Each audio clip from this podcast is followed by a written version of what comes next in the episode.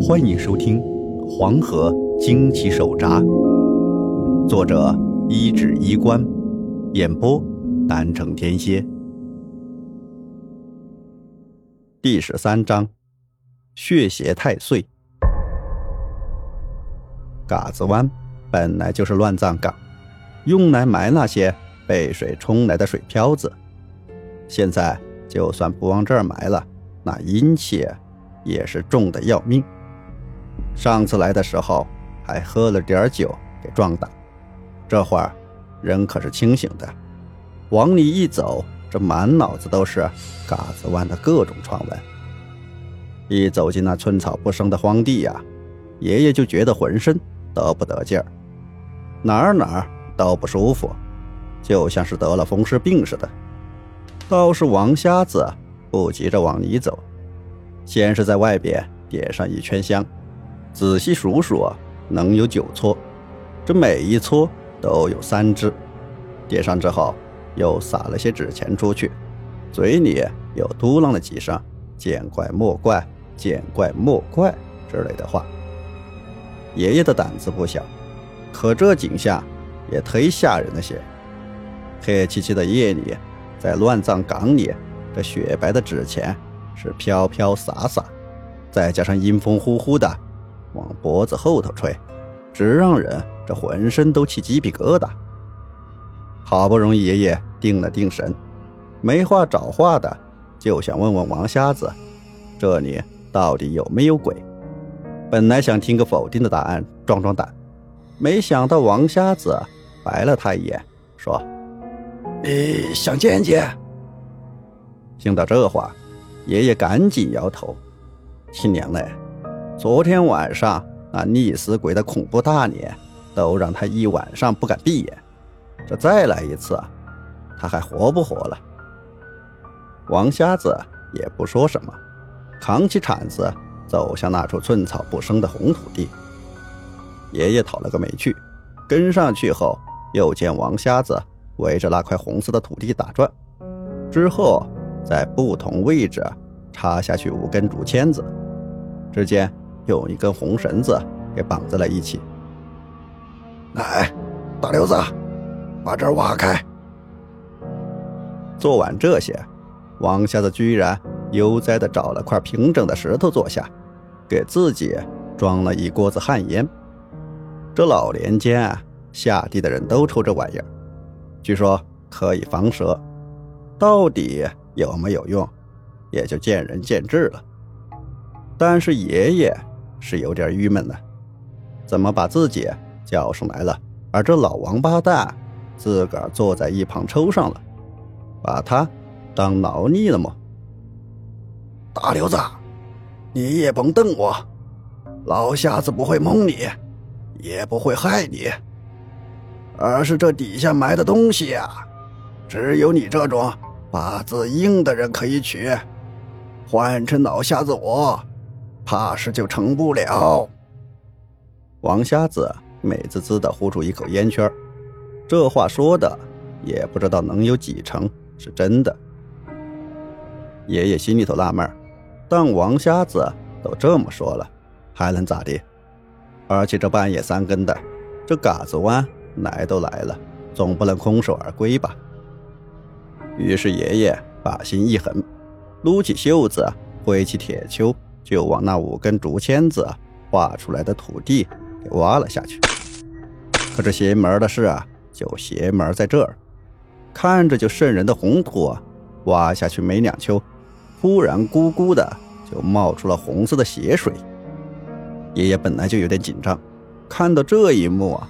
把爷爷吓得是当场就丢了铁锹，窜出去五六米远。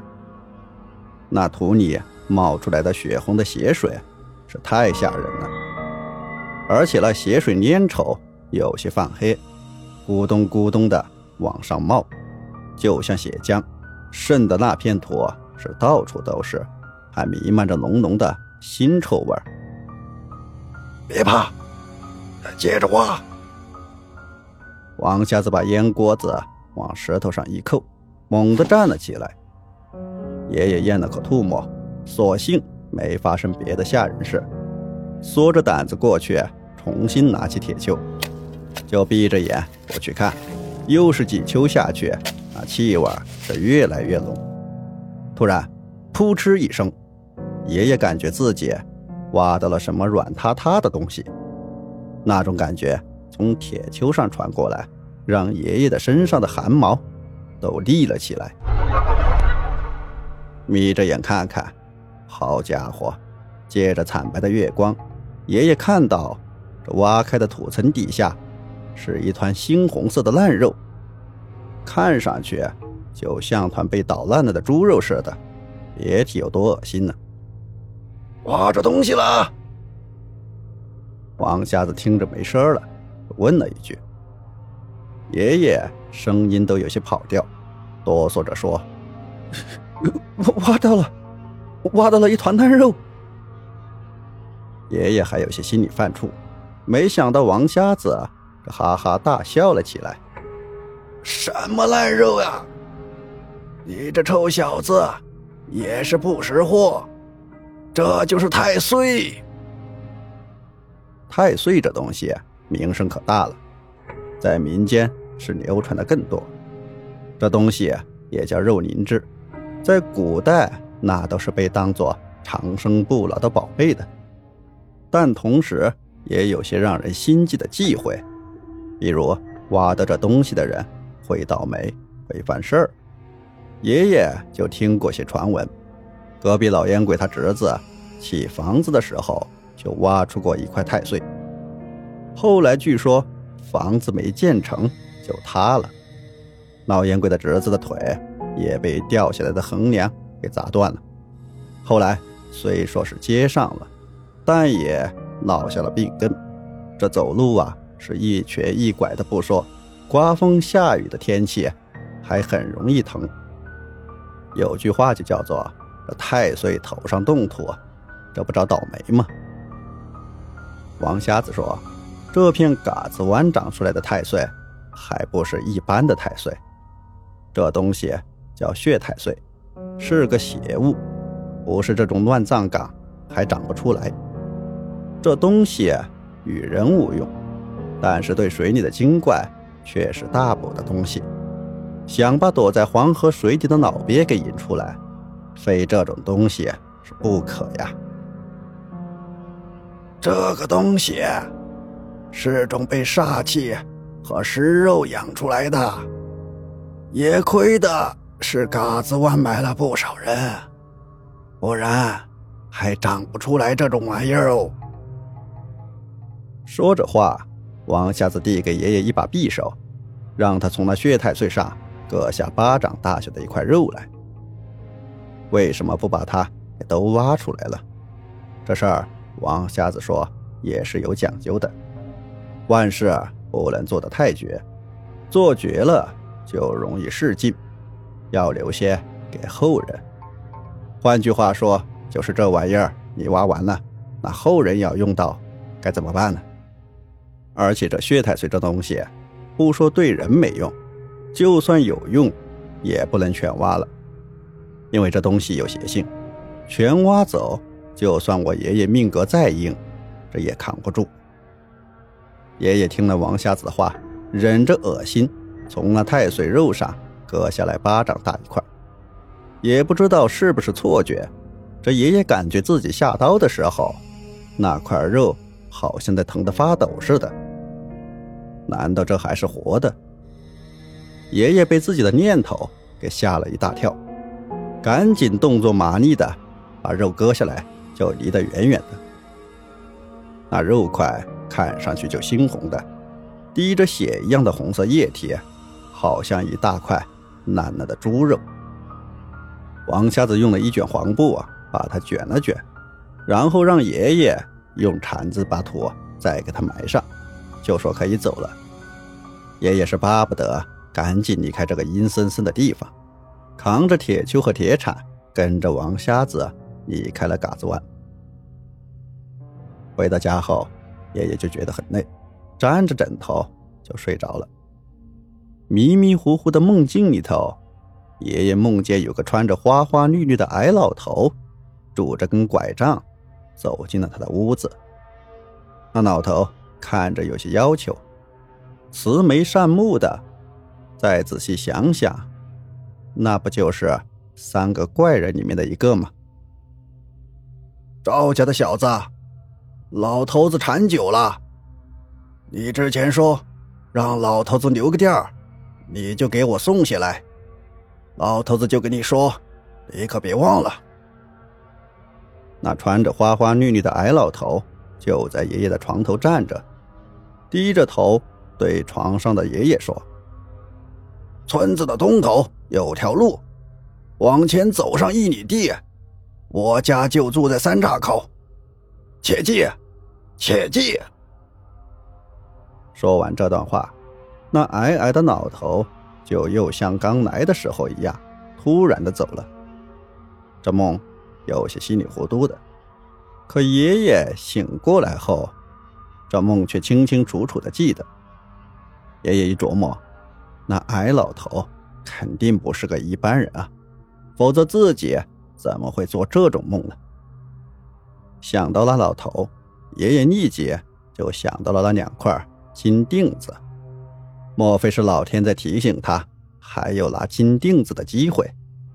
想到这儿，爷爷立即跳下床，装了三壶烧刀子，这风风火火的就出门往村子东边去了。后来据太爷爷说。爷爷前脚刚走，王瞎子后脚就到了家里。一问爷爷出门去了，眉头就皱了皱，叹了口气说：“ 唉，不在也好。本来我就是想告诉他，今天别去黄河边。赵老哥，你要是看到大刘子回来了，也跟他提一提，这千万。”别靠近黄河。太爷爷满嘴答应了下来。王瞎子说完就走了，去了村长家。经过清水泉那件事，王瞎子在村长眼里也是水涨船高。再加上昨天爷爷已经提过，村长二话不说，就让自个儿大儿子李守成去叫愿意帮忙的大小伙子们呢。村长，属龙的和十二月生人的是别叫哦，那大鳖有道行，反冲就不好了。王瞎子提醒着说道。村长摆了摆手：“放心，放心，俺大侄子昨天就交代过了。”很快，李守成回来了，跑的是呼哧带喘的。王瞎子往外头一瞧。好家伙，一村子壮劳力来了大半儿怕不是有六十多个大小伙子。要不怎么说当事人淳朴了？当时那社会环境，要钱没有，但要气力那是管够。一听是老赵家赵大牛的事，村民们就没有拒绝的。一看来了那么多人，王瞎子底气也足了许多。他让大家伙拿上各家的网，要大的没有，就用小的凑一块，编出张大网。由村里编麻绳的李瘸腿亲手绑的结，那是拿刀都未必割得开。然后王瞎子又让众人都穿上了各家避雨的蓑衣，坐上舢板船，把了大网的一角固定在几艘舢板船上，自己单独坐了隔壁老烟鬼家。带小马达的那艘，飘在了最前面的水面上。长河村的大家伙都是在黄河边长大的，有些捞了一辈子鱼，都没见过这种架势，心里有兴奋的，也有惴惴不安的。有人憋不住啊，想闹几句，最终也选择闭上嘴。毕竟那黄河底下的忌讳是多得很。其中很重要的一条就是祸从口出。大家隔着远远的看着前面山板船上的王瞎子。平时这王瞎子胡说八道的，大家也见多了。今儿个就想看看他能弄出什么花头来。可是王瞎子的举动让长河村的村民都有些纳闷那老瞎子手上拿了根竹竿往掀板船船头一坐看那架势像是在钓鱼。本集播讲完毕欢迎订阅下集更加精彩。